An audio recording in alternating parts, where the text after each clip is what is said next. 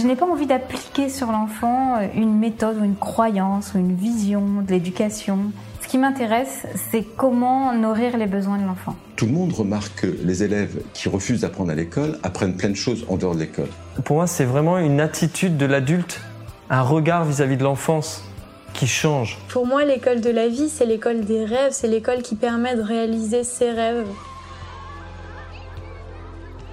Bienvenue sur le podcast Innovation en éducation. Je m'appelle Julien Perron, je suis à l'initiative du Festival pour l'école de la vie et du Congrès Innovation en éducation à Paris et à Montpellier. Voilà maintenant plus de 8 ans que je mets beaucoup d'énergie autour de l'éducation, convaincu que tout part de là. À travers ce podcast, vous allez découvrir de nombreux professionnels qui se mobilisent pour accompagner les parents, les enfants et les enseignants. Je vous souhaite un merveilleux voyage sur la route de l'éducation positive. Aujourd'hui, j'ai le plaisir de recevoir Nadia Augusto. Nadia est neurobiologiste de formation avec une première spécialisation dans les neurobiologies appliquées à la santé mentale. C'est la découverte de la naturopathie qui lui fera prendre le virage des remèdes naturels. Aujourd'hui spécialisée dans le burn-out et la dépression, elle accompagne les individus qui en souffrent vers un retour à l'équilibre grâce aux neurosciences appliquées à l'alimentation, la gestion du stress et celle des émotions. Je vous souhaite une belle écoute. Bonsoir Nadia. Bonsoir Julien. Tu vas bien? Ça va bien, merci. Et toi Eh ben écoute, euh, très bien. Ouais. Très très bien. D'ailleurs, oui, un autre sujet de discussion qu'on avait aussi que je trouve intéressant et qu'on peut recommander aux gens qui nous écoutent, c'est bah, si c'est possible dans leur vie d'essayer de manger le plus tôt possible, parce que euh, tu pourras peut-être d'ailleurs développer mieux que moi. Mais c'est vrai que bah, en termes de digestion, en termes de récupération et de sommeil, bon bah forcément euh, c'est mieux. C'est mieux pour la santé, ouais. c'est mieux pour le sommeil, pour la qualité du sommeil notamment. On le recommande. Mangez tôt. Alors du coup, tu m'as appris quelque chose. Tu me disais que dans le Nord, vous dîniez plus tôt que dans le Sud. Oui, en général, oui. Moi, je suis au Luxembourg actuellement. Les Luxembourgeois dînent en général vers 18 h C'est très tôt pour, c'est très tôt. Alors Nadia, je vais, je vais te laisser te présenter pour euh, les gens bah, qui te connaissent pas puis qui, euh, qui, nous suivent. Je trouve que à chaque fois l'invité est, le mieux placé en fait pour euh, se présenter. Donc bah, qui es-tu Nadia? Qui je suis? Euh, Eh ben je suis. J'aime bien dire que je suis une passionnée par la nature et la nature humaine. Mhm. donc d'abord par la nature humaine, j'étais j'étais vraiment émerveillée par le fonctionnement du corps humain. D'abord, c'est pour ça que je suis allée étudier la biologie. Euh, parce que je trouvais qu'il y avait plein de capacités, notre corps a plein de capacités et, j'avais envie de découvrir tout ça. Et puis très vite, ben, euh, est venue ma curiosité pour plus tout ce qui est esprit, conscience, nos pensées, nos comportements. Et c'est là où j'ai, euh, je, je suis partie en neurosciences et donc je suis devenue neurobiologiste. Et puis par la suite, euh, euh, j'ai été formée à la neurothérapie, donc je suis devenue neurothérapeute avec les neurotechnologies. Donc notamment, j'utilisais, euh, peut-être que tu en as déjà entendu parler, tout ce qui est neurofeedback ou neurostimulation. Donc je faisais ça. Euh, sauf que au bout d'un moment, j'ai remarqué que voilà, il y avait quelque chose qui n'était pas totalement aligné en moi. Il y avait la, nature finalement qui manquait, et surtout que moi, je me guérissais uniquement à partir de remèdes naturels, de plantes, enfin de, tout ça. Et euh, ce qui ce qui a fait que j'ai finalement fondé, euh, enfin que j'ai ouvert mon entreprise qui s'appelle Neuronaturel, où vraiment l'idée c'est de rassembler toute la puissance des neurosciences et d'un côté et de l'autre côté toute la puissance de de, ce que peut apporter la nature et les techniques naturelles, euh, et les rassembler les deux pour pouvoir aider euh, les gens au quotidien. Et euh, notamment maintenant, j'ai les deux premiers programmes, un pour la dépression et un pour le burn-out, qui va être le sujet de ce soir. Voilà. Puis à côté, je fais aussi la méditation, j'enseigne la méditation. Voilà. ce, qui est, ce, qui est, intéressant, je trouve, là, dans ton profil, c'est qu'on peut considérer que tu es quelqu'un de cartésien, une personne cartésienne, et qu'en parallèle de ça, bah, tu t'intéresses aussi à d'autres choses. C'est ça, c'est ça. J'aime beaucoup. De base, je suis scientifique, mais je suis clairement ouverte à plein d'autres choses. Bah oui, visiblement. Tu peux nous rappeler ce que c'est être neurobiologiste? Être neurobiologiste, alors c'est pas neurologue. Je sais qu'il y a beaucoup de gens qui confondent, donc je ne suis pas médecin, hein, qu'on soit bien d'accord. Euh, neurobiologiste, c'est en fait un biologiste qui a étudié le fonctionnement du cerveau, donc les neurones, euh, euh, comment ils communiquent entre eux, les différentes molécules qui passent entre les neurones, les neurotransmetteurs, comment le système nerveux est organisé, donc au niveau du cerveau, mais aussi au niveau du corps, les interactions avec les organes, etc., etc. Donc c'est très biologique, quoi. Hein, c'est le voilà, c'est pas la cognition, c'est pas de la psychologie non plus. Hein. Et donc, ce qui veut dire que quand on étudie euh, le cerveau, les connexions neuronales, est-ce que on peut partir du principe qu'on peut généraliser, c'est-à-dire que bah, nous tous, en tant qu'êtres humains, on fonctionne de la même façon, euh, en fonction, j'allais dire, des stades d'évolution de l'être humain. Tu sais, je sais pas, de 0 à 2 ans, de 2 à 5, de 7 à 8. On a des stades d'évolution qui sont quasiment identiques, en fait, pour tout le monde? Euh, des stades Alors ça dépend. De manière générale, oui. Le cerveau, il va, il, va, il a, un, certain timing.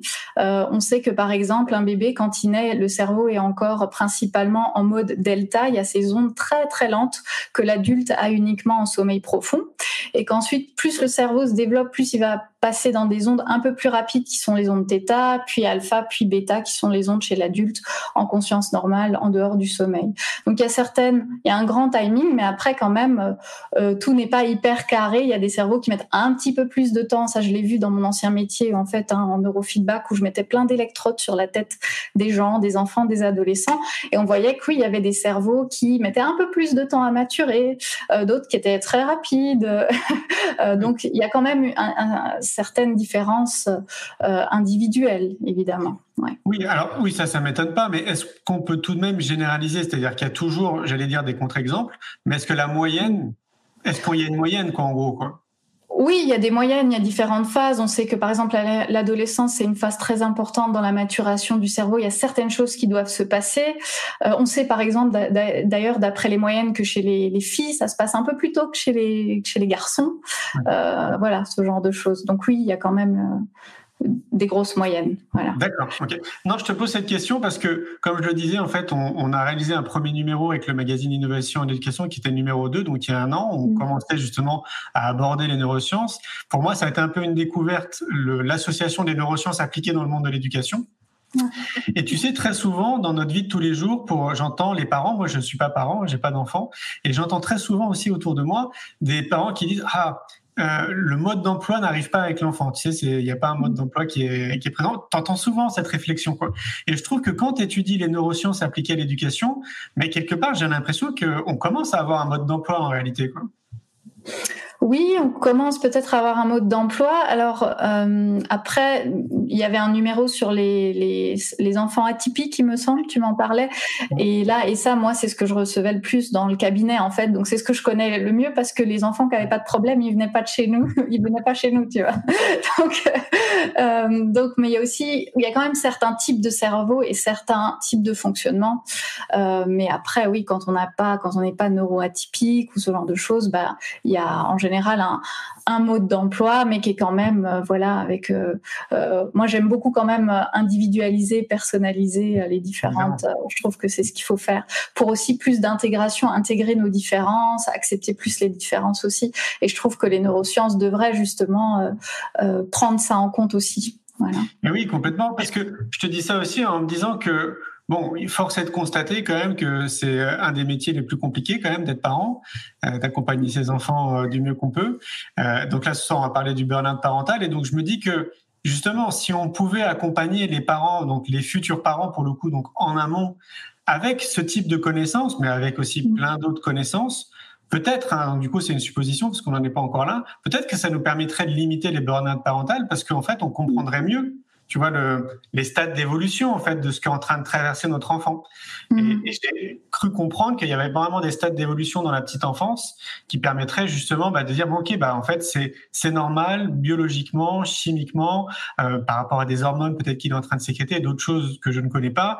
Euh, c'est normal, en fait, ce qu'est en train de vivre mon enfant. Donc maintenant que je sais que c'est normal, euh, peut-être que je peux mieux l'accompagner. Enfin, peut-être que je me mm. trompe, mais j'ai l'impression que Ouais, si on était mieux accompagné en amont, on pourrait peut-être éviter le mm. burn-out parental. Ouais. Non, tout à fait. En fait, déjà comprendre son enfant, c'est très important et on le voit. Alors, euh, ce que j'entends beaucoup moi en ce moment, c'est tout ce qui est autour des émotions. On sait que hein, euh, euh, que quand les enfants sont en bas âge, il y a ce cortex préfrontal qui contrôle encore pas tout et notamment les émotions. Et donc, l'enfant n'a pas la, la, même capacité de réguler ses émotions comme un adulte. Donc, quand la colère elle monte, et eh ben elle monte. Voilà, il va pas pouvoir s'arrêter. Et donc, parfois, bah, les, les parents, évidemment, en fonction de la situation, ça peut agacer on a peut-être envie aussi de crier sur son enfant, de lui dire d'arrêter. Enfin, et oui, tout ça, les neurosciences peuvent l'expliquer euh, notamment. Voilà. Oui, tout à fait. Est-ce qu'on peut, est-ce qu'il y a une définition du burn-out parental? Alors oui, il y a déjà la définition du burn-out en général parce que il y a quand même, bon, comme tu le disais très bien en introduction, on parle beaucoup plus euh, du burn-out professionnel et donc ce soir ça va être l'occasion de parler du burn-out parental, mais il y a aussi beaucoup de, euh, similarités entre les deux. Et il y a quelques différences en fait. Et euh, notamment, bah, la, la, la, la, similarité, c'est que euh, c'est avant tout un épuisement sévère, que ce soit un burn-out professionnel ou parental, un épuisement sévère. Et c'est un épuisement physique, donc au niveau du corps, un épuisement émotionnel. Donc euh, dans l'épuisement émotionnel, quand on, arrive au, au, dernier stade d'épuisement émotionnel, on va même se distancer émotionnellement, c'est-à-dire qu'on va on va couper nos émotions, elles vont être tellement trop fortes, il y a tellement de choses à, gérer qu'on va vraiment s'éloigner de ce qu'on ressent.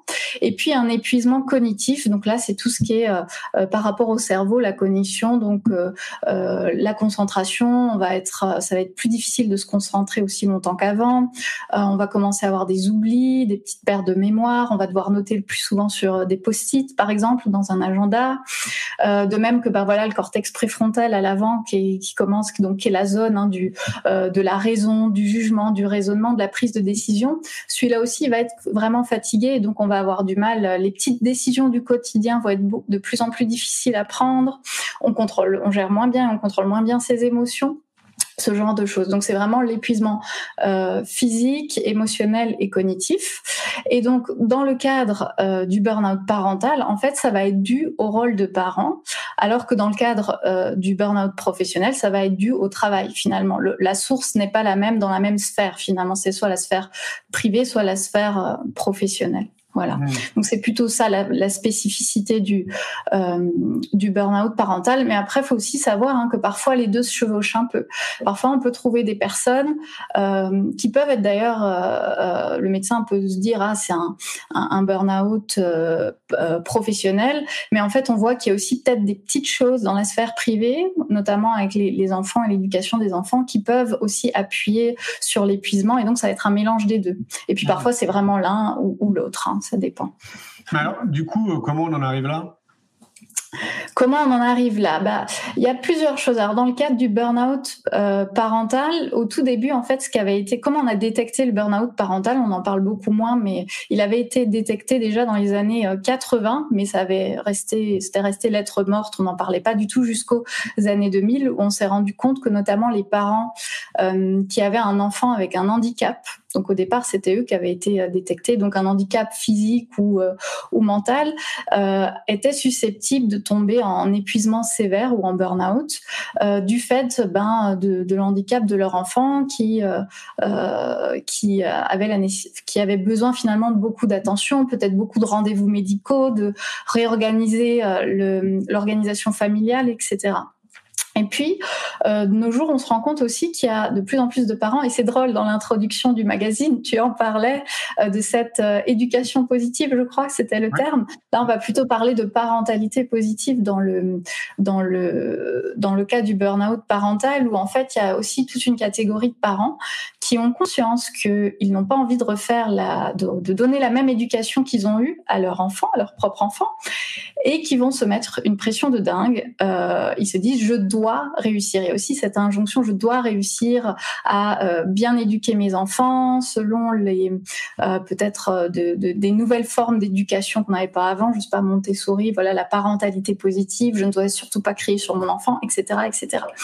Et donc ces parents-là se mettent beaucoup, beaucoup beaucoup, beaucoup de, de pression, une très forte responsabilité vis-à-vis de l'éducation de leurs enfants. Alors, évidemment, en tant que parents, on est responsable hein, de, de, nos enfants, mais l'éducation, on n'est pas non plus les seuls à la faire. Il y a aussi à l'école, il y a la société, il y a l'entourage, euh, tout ce qui gravite finalement autour de l'enfant.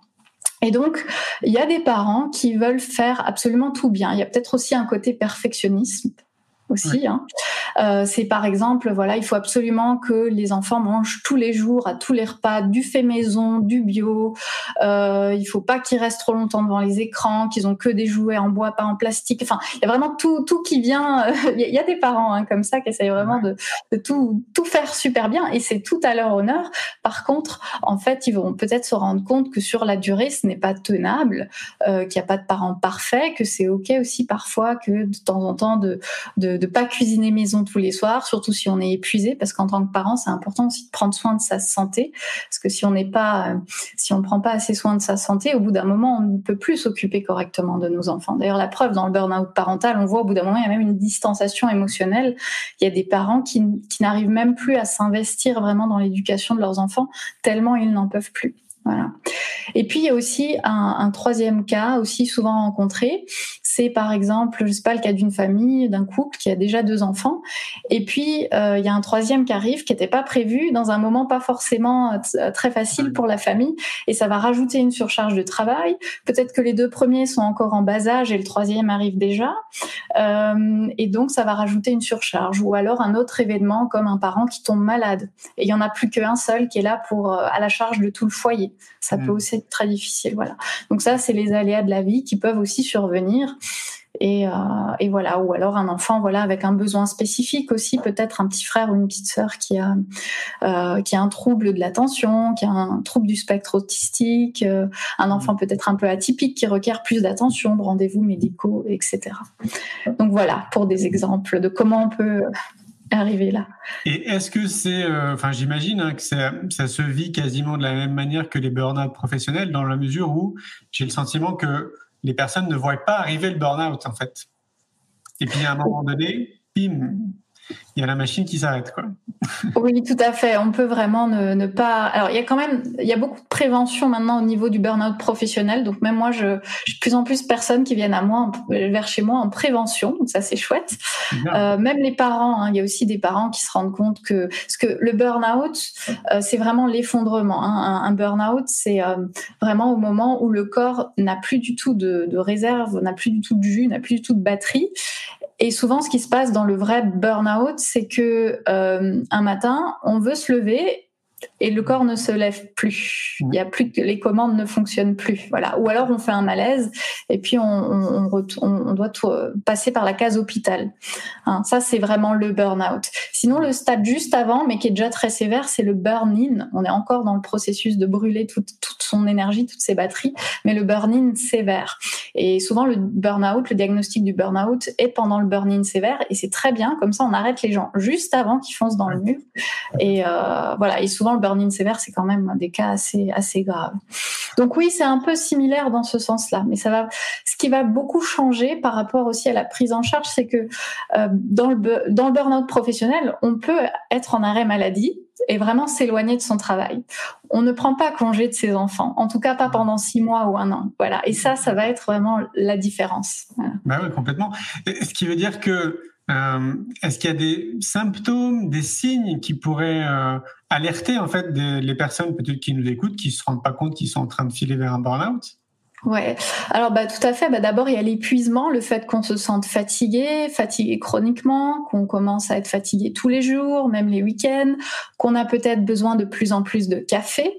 Ça c'est mmh. quelque chose de très commun.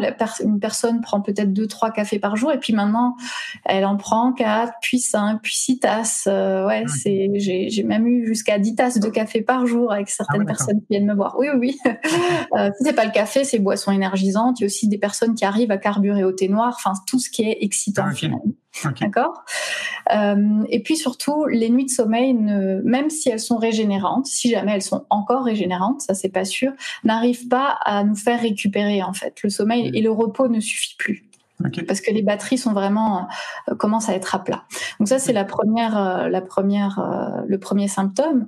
Et puis souvent c'est des personnes très stressées qui gèrent mal leurs émotions euh, et donc on va, bah, par rapport aux parents, peut-être que euh, le parent va commencer à, à, à, piquer des colères, enfin vraiment à, à exploser de colère pour le, un tout petit, une toute petite chose de trop. tu vois, ou alors éclater en sanglots, des mères qui en peuvent plus et qui qui, qui ont l'impression d'être un peu déprimées, en dépression, qui, qui voilà, qui pleurent beaucoup. Euh, on est plus impatient avec ses enfants, plus impulsif. Enfin, faut que ça aille vite. On en a marre. On veut pas. On est voilà, on a moins de patience, ce genre de choses. Ah, euh, ça, ça peut être des symptômes. Et puis la mémoire, la concentration qui diminue, la capacité à gérer, à s'organiser au quotidien qui diminue. Et là, dans ce cas-là, quand tu es pris euh, dans cette spirale, est-ce que tu as le recul nécessaire pour t'apercevoir que tu prends trop de café, que tu es fatigué, que, enfin, tous les symptômes que tu viens de citer, est-ce que tu as vraiment le recul nécessaire? Parce que moi, j'ai l'impression que la majorité des gens, globalement, l'être humain, il attend d'être face au mur, en fait, avant de prendre une décision. Tout à fait. Bah, c'est pour ça que les burn-out existent. C'est que le burn-out, on est déjà face au mur. Ouais. Donc non, en général, les personnes ne le voient pas venir, excepté s'il y a parfois quelqu'un de l'entourage qui va qui va appuyer sur le bouton ça fait mal en disant mais là je ne te reconnais plus euh, parce que souvent les, les, les, personnes ne se reconnaissent même plus elles-mêmes elles n'en ont pas encore conscience elles vont en avoir conscience après dans la reconstruction quand euh, quand elles ont eu le mur et qu'elles sont vraiment à l'arrêt finalement. Ok. Est-ce qu'il y a une tendance Est-ce que c'est plutôt féminin, plutôt masculin? Alors sur les burn-out euh, parentaux, euh, les études montrent que c'est beaucoup plus euh, les mères, parce que c'est quand même encore beaucoup plus apparemment les mères qui gèrent le foyer, les enfants et l'éducation des enfants. Néanmoins, les pères, c'est tout à fait possible. Et puis, en discutant avec d'autres professionnels du burn-out, pour certains aussi, chez les chez les chez les hommes, en fait, ils sont parfois repérés comme un, un burn-out professionnel, mais en fait, il y a aussi une partie qui est à la maison en fait avec l'éducation des enfants. Donc c'est plus un mélange des deux chez les hommes, alors que chez les mères ça peut être que un burn-out parental. C'est plutôt les tendances, mais ça reste des, études et des statistiques. Hein, donc, euh, On peut dire quoi 70% de femmes pour 30% d'hommes? Ouais, je, là je sais pas, je t'avoue, je ne saurais pas. Mais c'est une large majorité de femmes. Oui, enfin, je, suis pas étonné de ta réponse. Hein. Enfin, tu m'aurais dit l'inverse là. Pour le coup, j'aurais été vraiment très étonné parce que c'est vrai que bah, si tu as un peu de recul, tu, tu t'aperçois quand même que globalement, la femme porte énormément de choses quand même dans le couple mmh. et dans sa vie aussi personnelle et professionnelle. Et puis mmh. voilà, enfin, il y a aussi euh, tous les, les antécédents de notre société, de notre histoire euh, autour de la mmh. femme, que vous traînez aussi euh, ces bagages-là derrière vous. Enfin, moi, ça, ça, m'étonne pas en fait tout ça. Ouais. Et tout à fait. Et puis, ben, pour rebondir là-dessus, ce que, ce que je rencontre moi parfois, c'est du coup des mamans qui se sentent très coupables et elles me disent ah mon Dieu. Donc elles ont eu leur burn-out. Elles me disent mon Dieu, euh, euh, dès que je m'allonge sur mon canapé pour rien faire et que je m'occupe pas de mes enfants ou je m'occupe pas de la maison, euh, je me sens coupable. J'ai l'impression que je dois tout faire, tout gérer, etc. Et je leur dis ça, c'est probablement encore finalement un peu l'inconscient collectif qui traîne de nos grands-mères, hein, nos arrière-grands-mères qu'on a vu. Hein, on a souvent grandi, voilà, parfois avec des femmes qui étaient à la maison euh, et qui dont le rôle c'était vraiment de s'occuper du foyer et des enfants avant d'elles-mêmes souvent aussi. Et comme les rôles étaient bien définis euh, euh, chez l'homme, bah, l'homme c'était subvenir aux besoins de la famille et notamment à travers le travail. Et donc, les mères d'aujourd'hui, bah, elles travaillent aussi, hein, pour la plupart, mais en plus, elles ont encore ce, un peu cet inconscient qui je dois, je dois vraiment m'occuper des autres et je, euh, les autres passent avant moi aussi. Je dois être dans le don de ce don de générosité qu'a la mère tu vois, mmh. c'est voilà. Et chez les hommes, il y, a, y, a autre chose quand même. Parfois, c'est euh, euh, je dois supporter. J'ai toutes les responsabilités de la famille. Euh, je, je, porte tout. Voilà, je dois subvenir aux, besoins de la famille. Mais en plus, le soir, je dois être calme. Je dois jouer avec mes enfants. Quand je rentre encore à la maison, je dois être un père exemplaire, proche de mes enfants, etc. Et ils ont aussi une certaine pression qui n'est pas du tout la même que les mamans, mais il y a aussi une pression un peu nouvelle due à ces, ces changements de la société. Oui, ce que je veux dire, en fait, c'est vraiment très sociétal et c'est dingue quand même que, mm. que, cet inconscient collectif sociétal soit encore présent quand même dans notre société en 2022.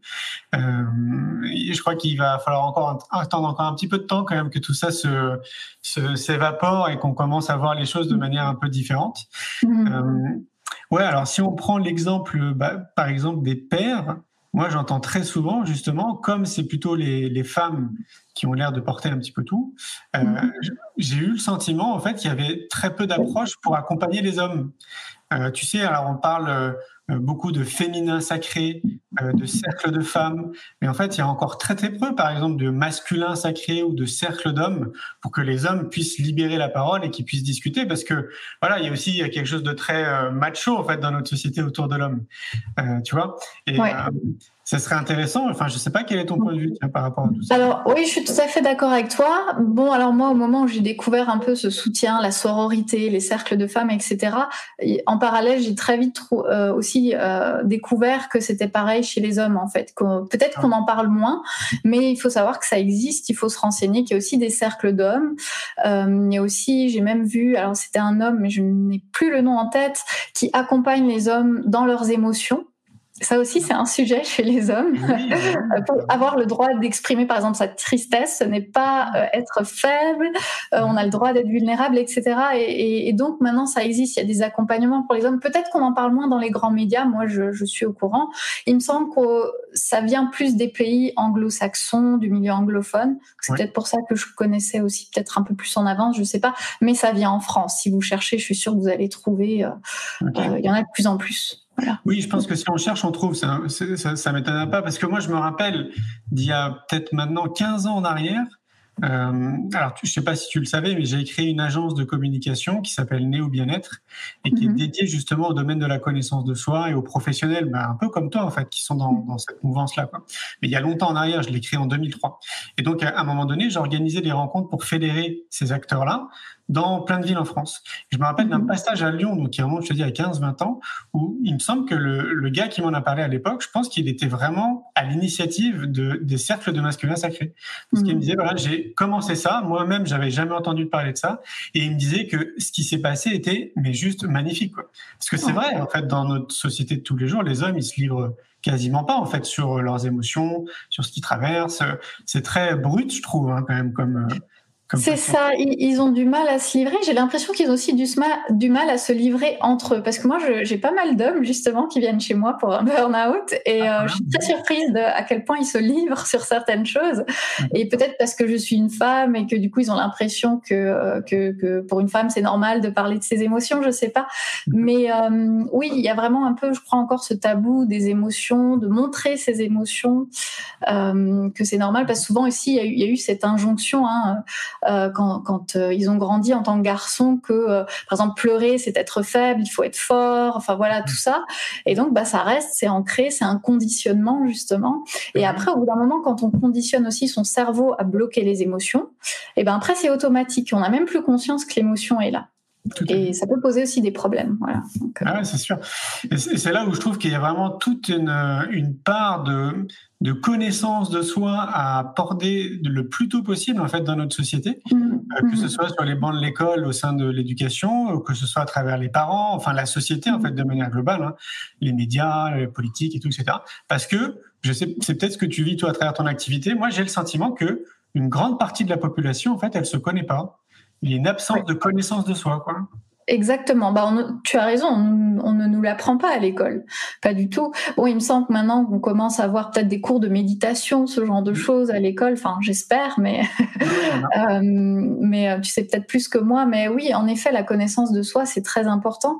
Et je pense que mieux on se connaît soi-même, plus après on est capable aussi d'accepter l'autre tel qu'il est. Et ça, c'est important dans la société. Voilà. Mm, mm. pour aussi pour les interactions entre euh, d'humain à humain, voilà, les interactions sociales, c'est important, la communication, les émotions, euh, savoir s'exprimer, etc.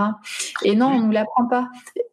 Et d'ailleurs, par rapport au, par rapport, je rebondis par rapport au, au, au burn-out parental aussi, ce qui se passe chez, chez ces, chez ces parents qui veulent vraiment bien faire. Ce qui est, ce qui appuie sur le burn-out parental, c'est par, c'est du, le fait que euh, eux n'ont pas connu cette éducation et ils ont un peu en quelque sorte tout à réinventer, enfin tout à inventer eux-mêmes, surtout s'ils vont pas aller se former ou être en contact de professionnels en psychoéducation. Maintenant, ça existe, il y a des, des coachs en parentalité, etc. Mais euh, si on fait tout soi-même, c'est d'autant plus difficile euh, d'inventer une nouvelle éducation pour ces enfants que de reproduire automatiquement ce qu'on a appris. Voilà, hein, ça demande beaucoup plus d'efforts et donc ça va encore appuyer sur le fait que ça peut beaucoup plus nous épuiser que juste reproduire l'éducation qu'on nous a apprise. Ben oui, bien en plus, tu viens de le dire, il y a des coachs en parentalité, il y a même plein de professionnels en réalité pour accompagner les parents, les enfants et les enseignants. Nous, c'est ce qu'on essaie de mettre en lumière à travers le magazine, à travers le festival pour l'école de la vie, le congrès qu'on organise, etc.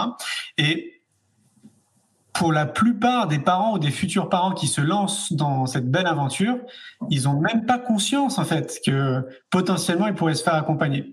Et puis après, il y a aussi un mécanisme pour le coup qui est peut-être un peu très masculin de dire non, nous on n'a pas besoin d'aide, on va se débrouiller quoi. Oui, je sais pas si c'est masculin euh, ce, mécanisme-là.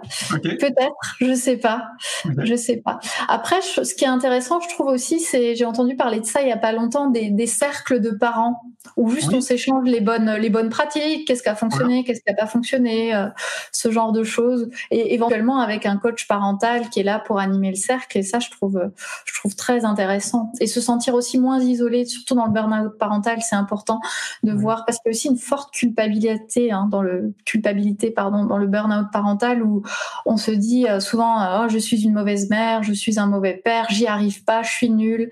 Euh, et le fait de voir qu'on n'est pas le seul à ne pas y arriver ou être dans cette cette, même situation d'épuisement, ça soulage, ça déculpabilise aussi un petit peu et, et c'est important de pas se sentir seul. Voilà, aller chercher de l'aide si vous si vous, vous retrouvez dans cette dans cette situation, c'est important. Justement, c'est ce que j'allais dire. C'est du coup en fait une des solutions, parmi peut-être plein d'autres, ça serait d'avoir le réflexe de pas hésiter à aller chercher de l'aide et une ressource extérieure. Mm, mm. Oui, tout à fait, tout à fait. Il faut, en plus, de nos jours, je trouve qu'on est un peu plus isolé, d'autant plus avec le Covid, tout ça, on a l'habitude plus peut-être de rester chez nous, de faire voilà des de regarder des conférences en live, on ne va plus se déplacer ou peut-être moins se déplacer pour une conférence, euh, chercher des informations, des ressources sur Internet et euh, et on a, ouais, on est peut-être plus livré à, à nous-mêmes.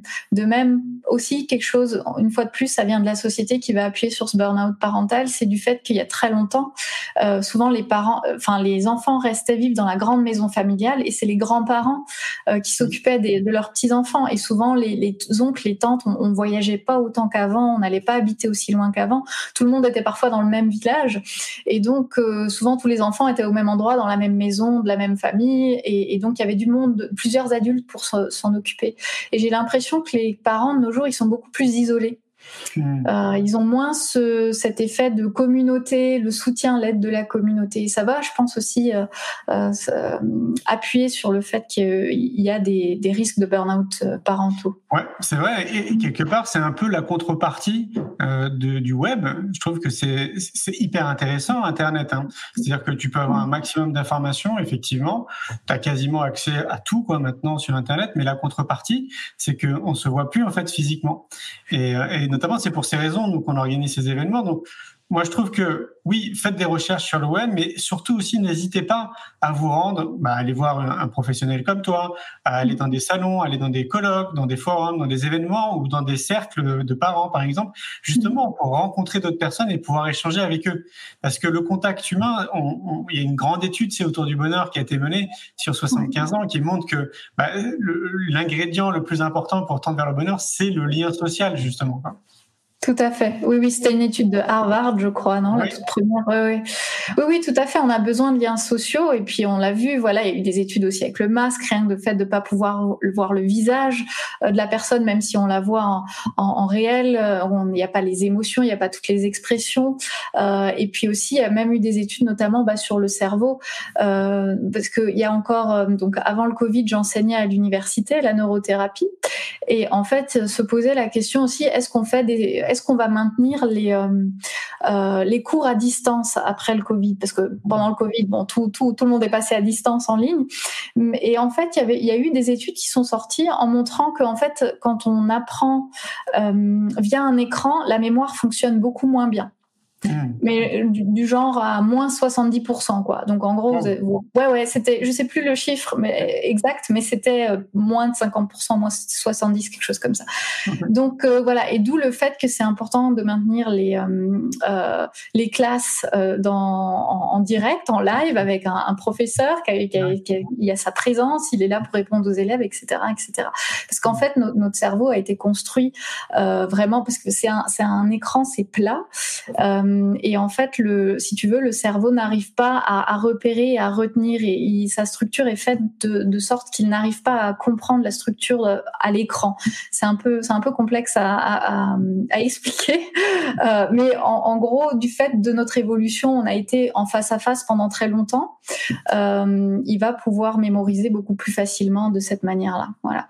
Pour ce qui est concentration aussi, il y avait aussi la concentration, il n'y avait pas que la mémoire d'ailleurs. Notre concentration est maintenue beaucoup plus, quand même plus longtemps. Euh, euh, quand on est en face à face que euh, en live. C'est d'ailleurs pour ça, je crois que tu as participé à un TEDx. Normalement, c'est que 20 ou, c'est 15 ou 20 minutes max. Il n'y a pas des TEDx de voilà des conférences d'une heure en, ligne. Moi-même, quand je fais mes, mes conférences en ligne, j'essaye en sorte qu'elles fassent maximum 30 minutes, si c'est sur le même sujet en tout cas, parce que sinon, sinon ça peut être trop long. Voilà. Tout à fait. Oui, j'ai plus les chiffres précis, mais moi j'avais entendu donc que pour un adulte c'était 10 minutes max en termes de concentration. Quoi.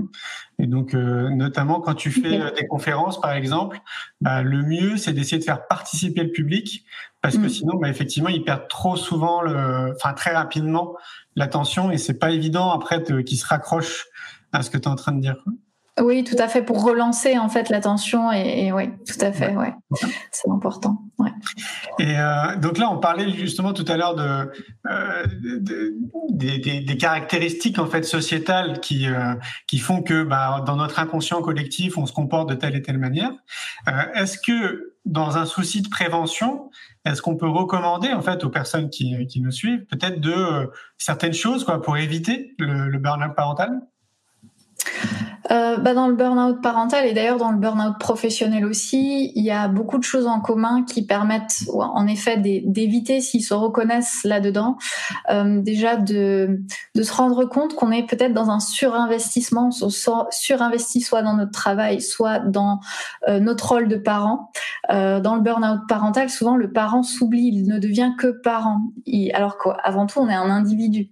Ouais. Et euh, ce qui est très difficile, et je le vois pour les mères hein, que, que j'accompagne, c'est que euh, prendre du temps pour soi, en fait, mmh. vraiment prendre du temps pour soi, euh, expliquer aussi aux enfants que voilà, euh, vous êtes fatigué, que vous avez besoin peut-être de juste 30 minutes, parfois peut-être 15 minutes si c'est si c'est pas possible plus dans votre emploi du temps, le soir juste pour soi, trouver un moment en accord peut-être avec l'autre parent, voilà, pour relayer, pour garder les enfants, enfin vraiment avoir des créneaux à soi et se remettre au centre de sa vie.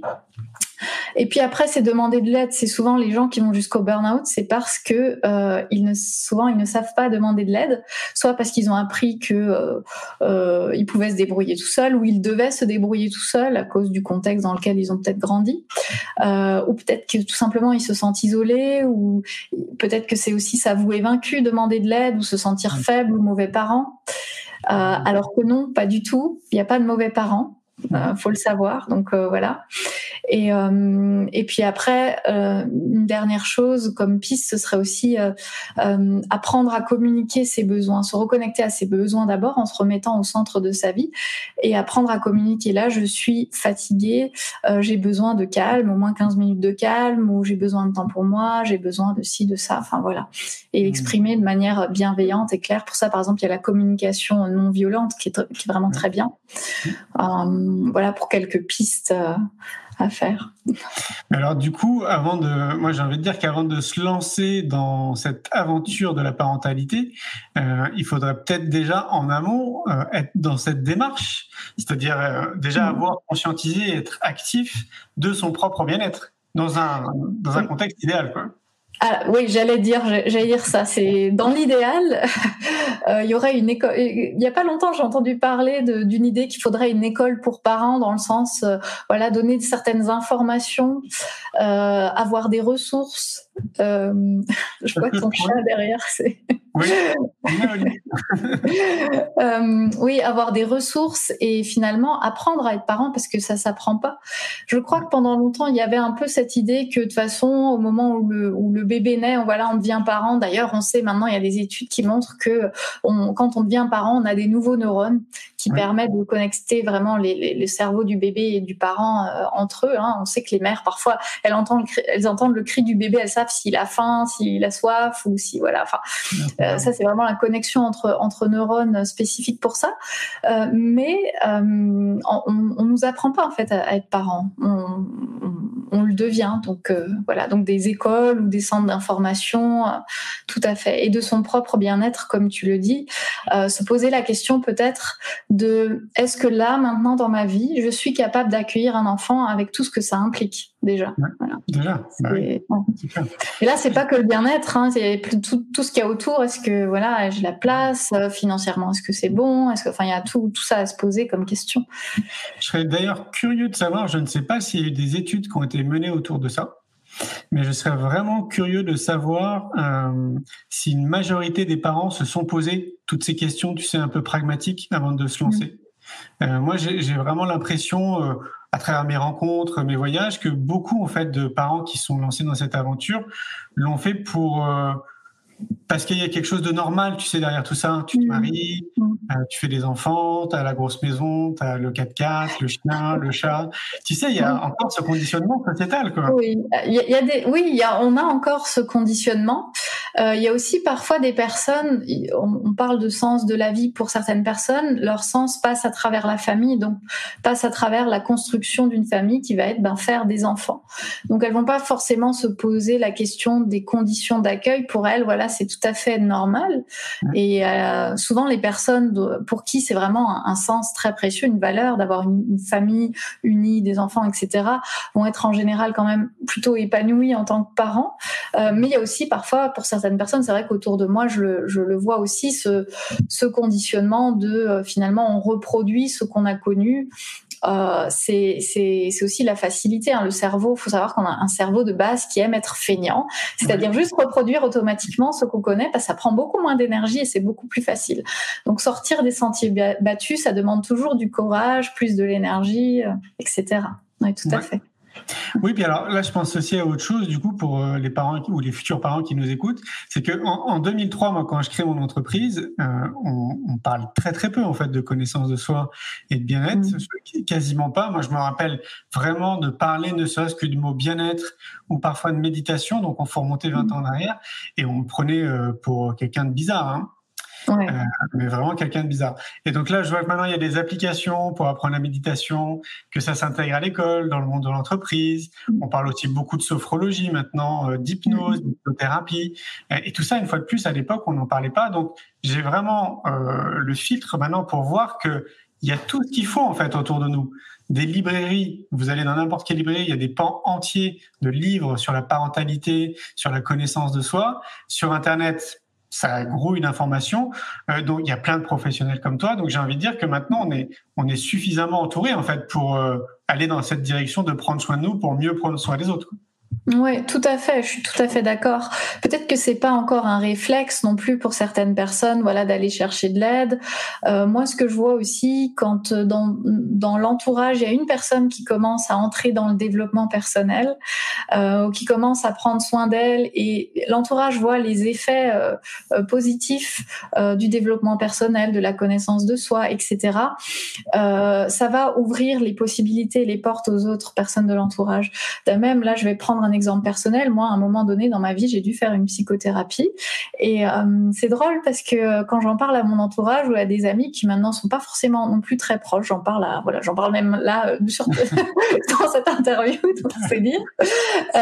et en fait, souvent les gens sont assez étonnés parce que pour certains, la psychothérapie, c'est encore quelque chose très euh, faut être vraiment être très malade ou être un peu fou dans sa tête ou alors que non c'est c'est ça parfois ça fait juste du bien même si ça n'a pas forcément d'être une psychanalyse ou quelque chose de très long très lourd sur un an deux ans. Il y a des moi perso elle a été sur trois mois et ça m'a en fait suffi. Donc ça peut être quelque chose de très court quelques séances mais ça fait du bien d'avoir juste un regard extérieur d'un professionnel sur notre situation sur la situation difficile qu'on vit actuellement et ça peut nous donner vraiment de grandes clés sur comment réagir, comment adopter, oui, adopter nos comportements. Et en en, en parlant autour de moi, ça a ouvert la possibilité à certaines personnes et qui m'ont dit bah ouais finalement pour ce problème-là, bah, finalement je suis allée consulter et en fait bah euh, voilà il y a telle ou telle chose qui se sont débloquées et, euh, et tout ça, euh, même le développement personnel Et là, on parle pas de psychothérapie, mais même ça, en fait, ça peut déjà débloquer beaucoup de choses euh, sur la connaissance de soi, etc. Et je pense que euh, plus tôt on commence, mieux c'est dans la vie, parce qu'aussi on va, on va très tôt peut-être euh, euh mettre le doigt sur certains conditionnements qui ne nous correspondent pas. C'est ce qu'appelait euh, Jung l'individualisation, le fait de s'individuer, de devenir un individu sans les conditionnements de la société, de nos parents, de notre éducation, etc. Et devenir qui l'on est vraiment, qui on a envie d'être.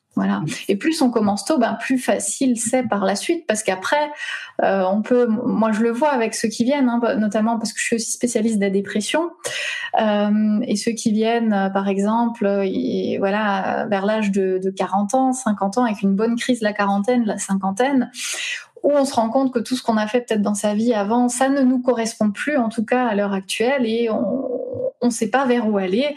Et là, le, le, le, développement personnel peut notamment aussi aider à, à découvrir qui l'on est, vers, vers ce quoi on a envie d'aller. Voilà. Ouais, c'est évident. Est-ce que il y a comment on sort en fait euh, du euh, de ce burn-out? Donc, une, fois que le diagnostic, on va dire, est, tombé, euh, donc là, visiblement, c'est je ne peux plus me lever de, mon lit hein, pour les, les cas, on va dire, très extrêmes, ou c'est peut-être souvent comme ça. Euh, comment on en sort une fois que c'est, euh, voilà, ça y est, euh, j'ai fait un burn-out, je suis en plein dedans. Comment je m'extrais de tout ça? Alors, ben, il y a différentes étapes. Euh, la première, alors pour les cas très extrêmes, ils, ont l'obligation de se reposer s'ils sont cloués au lit. Euh, voilà, c'est comme ça. Et pour les cas un petit peu moins extrêmes, faudra quand même trouver vraiment des temps de repos pour soi. C'est très très important. Ça veut pas dire, alors souvent au début on dort quand même plus, euh, mais ça veut pas dire forcément beaucoup plus de temps de sommeil, mais au moins se reposer, s'allonger sur le canapé. Quand on est allongé, le corps se repose plus que quand on est debout. Ça demande moins d'énergie par exemple. Il y a plein de petites astuces en fait comme ça qui existent. Euh, donc un, le repos. Euh, deux, ça va être recharger les batteries.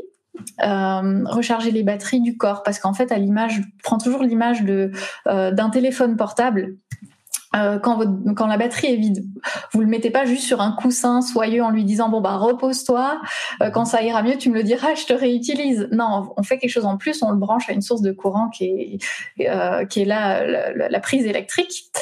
Euh, et euh, en fait, bah, pour le corps, c'est un peu pareil. Alors évidemment, euh, les batteries, c'est un peu plus complexe. Il y a plusieurs choses à faire. Ça peut passer notamment par l'alimentation, par une bonne hygiène du sommeil, ce genre de choses. donc ça va être vraiment recharger les batteries. et puis dans un, un troisième temps aussi, réduire tout ce qui nous prend trop d'énergie. Et là, ça va être aussi le moment de commencer à prendre du recul sur son burn-out, sur ses comportements, à essayer de comprendre qu'est-ce qui m'a mené vers ce burn-out. Est-ce qu'il y avait aussi un souci de perfectionnisme vis-à-vis de, de l'éducation de mes enfants Est-ce que je me suis mise trop la pression? Euh, Est-ce que je n'ai pas réussi à demander de l'aide? Euh, Est-ce que c'était voilà l'arrivée d'un enfant ou est-ce que c'est un, un, enfant peut-être avec un handicap? Est-ce qu'il va falloir réorganiser euh, euh, bah, l'organisation, l'emploi du temps de la famille avec mon conjoint, avec peut-être demander aux grands-parents, avec peut-être voilà du soutien social autour? On parlait de communauté, etc. Enfin après, il y a toute une réorganisation à avoir et bien comprendre ce qui nous a mené au burn-out pour ne pas retomber dans les mêmes pièges. Euh, alors pour le burn-out parental, j'ai pas de j'ai pas de cas en tête, mais par contre pour le burn-out professionnel, ça arrive souvent qu'on fasse deux, trois burn-out avant de d'avoir tiré les leçons. Sachez que ça existe, voilà. Ouais. Donc, euh, vaut mieux réfléchir, prendre du recul, et, et ça, c'est mieux de le faire, voilà, avec un professionnel qui puisse ouais. nous aider, voilà, ouais. au moins dans des groupes de parole. Voilà. Tu parlais d'hygiène de sommeil, tu entends quoi par là? Alors l'hygiène du sommeil, c'est tout ce qui va permettre finalement d'optimiser son sommeil. Alors on en parlait, euh, le fait de manger tôt, ça c'est une règle de l'hygiène du sommeil par exemple. Ça peut aider, donc c'est en lien avec l'alimentation et la digestion. Euh, mais ça peut être aussi ben, se coucher tous les soirs à la même heure, se lever tous les jours à la même heure, euh, s'autoriser, ça surtout pour le burn-out, je l'ai remarqué, euh, s'autoriser à dormir un petit peu plus longtemps quand on le peut. Euh, et pas se dire euh, il me faut 8 heures du sommeil et c'est tout. Si, si un soir il m'en faut, je sais pas, le samedi ou le dimanche, si je peux me faire 9 ou 10 heures, si c'est possible, se les autoriser. C'est que le corps en a besoin. Voilà, si on se réveille naturellement au bout de 10 heures, euh, voilà, ça peut arriver parfois. Hein. Voilà. C'est quand ça commence à être tous les jours 10 heures de, de sommeil voire plus, là, ça, ça devient inquiétant. Là, c'est pas normal. Mais si c'est ponctuel, ça va. Euh, c'est évidemment les écrans euh, couper les écrans, euh, si possible deux heures avant le coucher. Donc euh, lire, faire un jeu de société, discuter en famille, voilà les relations sociales, etc. ce genre de choses. peindre, je sais pas, faire une activité plutôt reposante. voilà. Et puis si vraiment vous pouvez pas couper les écrans parce que peut-être pour le burn-out professionnel vous travaillez très tard, ce qui n'est pas bien, hein, mais voilà. bah, couper les lumières bleues au moins des écrans. De nos jours, il y a, y a plein, il y a plein de d'applications sur l'ordinateur ou sur le téléphone pour couper les lumières bleues parce que ce sont les lumières bleues qui stimulent certaines cellules spéciales de la rétine et qui vont et ces cellules vont aller via le nerf optique dire au cerveau que c'est le jour. Donc quand vous êtes un écran euh, et vous n'avez pas coupé les lumières bleues, votre cerveau lui il croit que vous êtes en pleine journée. D'accord.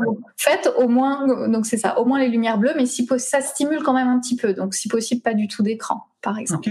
Éviter le sucre le soir, l'alcool, enfin tout ça. D'ailleurs, j'en parle un petit peu. Non, dans l'article, oui, je parle d'alimentation dans l'article que j'ai écrit pour le pour le magazine. Euh, donc voilà, donc éviter les stimulants, évidemment réduire le café.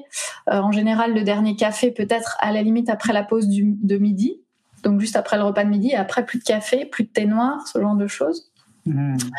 Euh, voilà, enfin il y a plein, il y a plein, il y a encore plein de recommandations, mais c'en est déjà quelques-unes. Moi, on m'avait recommandé et euh, enfin, oh, je crois que j'étais tombé sur un livre et ça remonte, euh, bah, pareil, il y a plus de 20 ans, parce qu'en fait, ça fait vraiment plus de 20 ans. Il faudrait que je calcule. Attends, si ça, ça, ça fait plus de 20 ans que je ne mets plus de réveil le matin. Euh, parce que en fait, des études avaient montré que n'importe quel réveil euh, stressait ton corps en fait pour la journée. Et donc, euh, je suis parti du principe qu'on avait un cycle de sommeil qui peut mhm. évoluer en fait au fil des années. Et donc là, moi, par exemple, j'ai besoin de 6 à 7 heures de sommeil.